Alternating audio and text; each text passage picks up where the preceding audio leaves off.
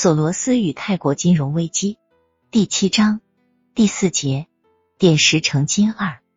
索罗斯对他的理论的范围问题不诚实吗？也不是，他对自己的理论期望太大，而当这些期望不能变成现实的时候，他本应该保持沉默，但他却没有。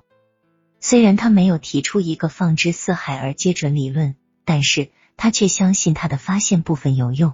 我的方法有助于描述。当前金融体系的不确定状态，对索罗斯的反馈理论的反应各不相同。有的人认为它太复杂并且难于理解，另一些人理解了并且印象深刻。在那些困惑者中间，有一些与索罗斯共事多年的人，其中一个就是罗伯特·米勒，他是爱霍德·布雷彻尔德的高级副总裁，从六十年代就一直与索罗斯共事。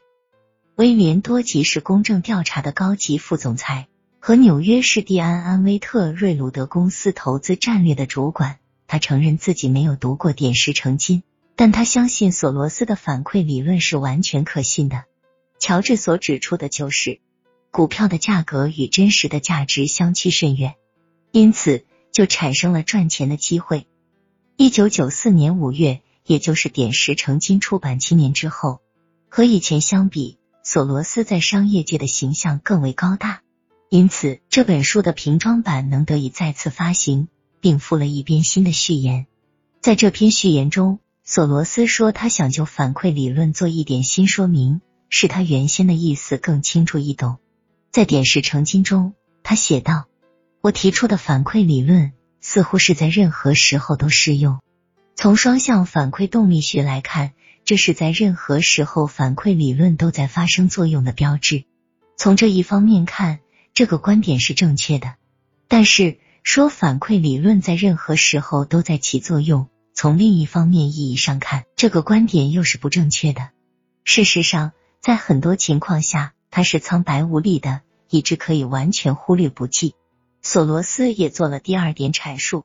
我这本书的观点，总体来说就是。参与者的价值判断通常是带有偏见的，并且这种盛行的偏见会影响市场价格。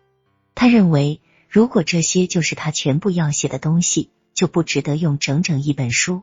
我的观点是在有些情况下，这些偏见不仅仅影响市场价格，而且影响所谓的股票的基础，也就是当反馈变得很重要时，这不会经常的发生，但是一旦发生。市场价格就成为另一种不同的模式，市场价格也起了不同的作用。它不仅反映所谓的基础，它自身也成为基础，形成新价格。索罗斯则被那些部分或全部读过该书的人只抓住了第一点：流行的偏见影响市场价格，而忽视了第二点：流行的偏见在一定情况下也影响所谓的基础，并且。市场价格的变化本身也导致市场价格的变化。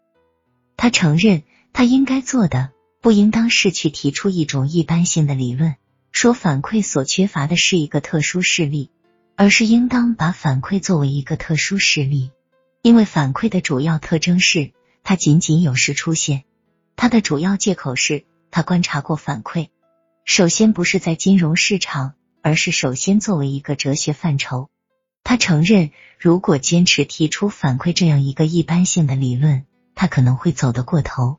接下来，他写道：“他把经济理论看成是错误的，这一点他也犯了错误。如果反馈的情况只是断断续续的出现，那么经济理论只是偶尔出现错误，这一点应该是正确的。”乔治·索罗斯的反馈理论到底有什么价值？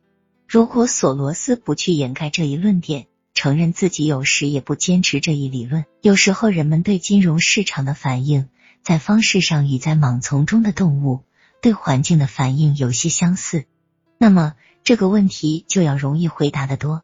他自己不能清楚，他说明这些陈述的真正意义，并且在其他场合，他举证说金融市场形势即将恶化，因为腰背疼痛开始发作。腰背疼痛发作似乎只有一个限定的目的。作为一个早期报答系统，这无助于鉴定什么事件将降临市场。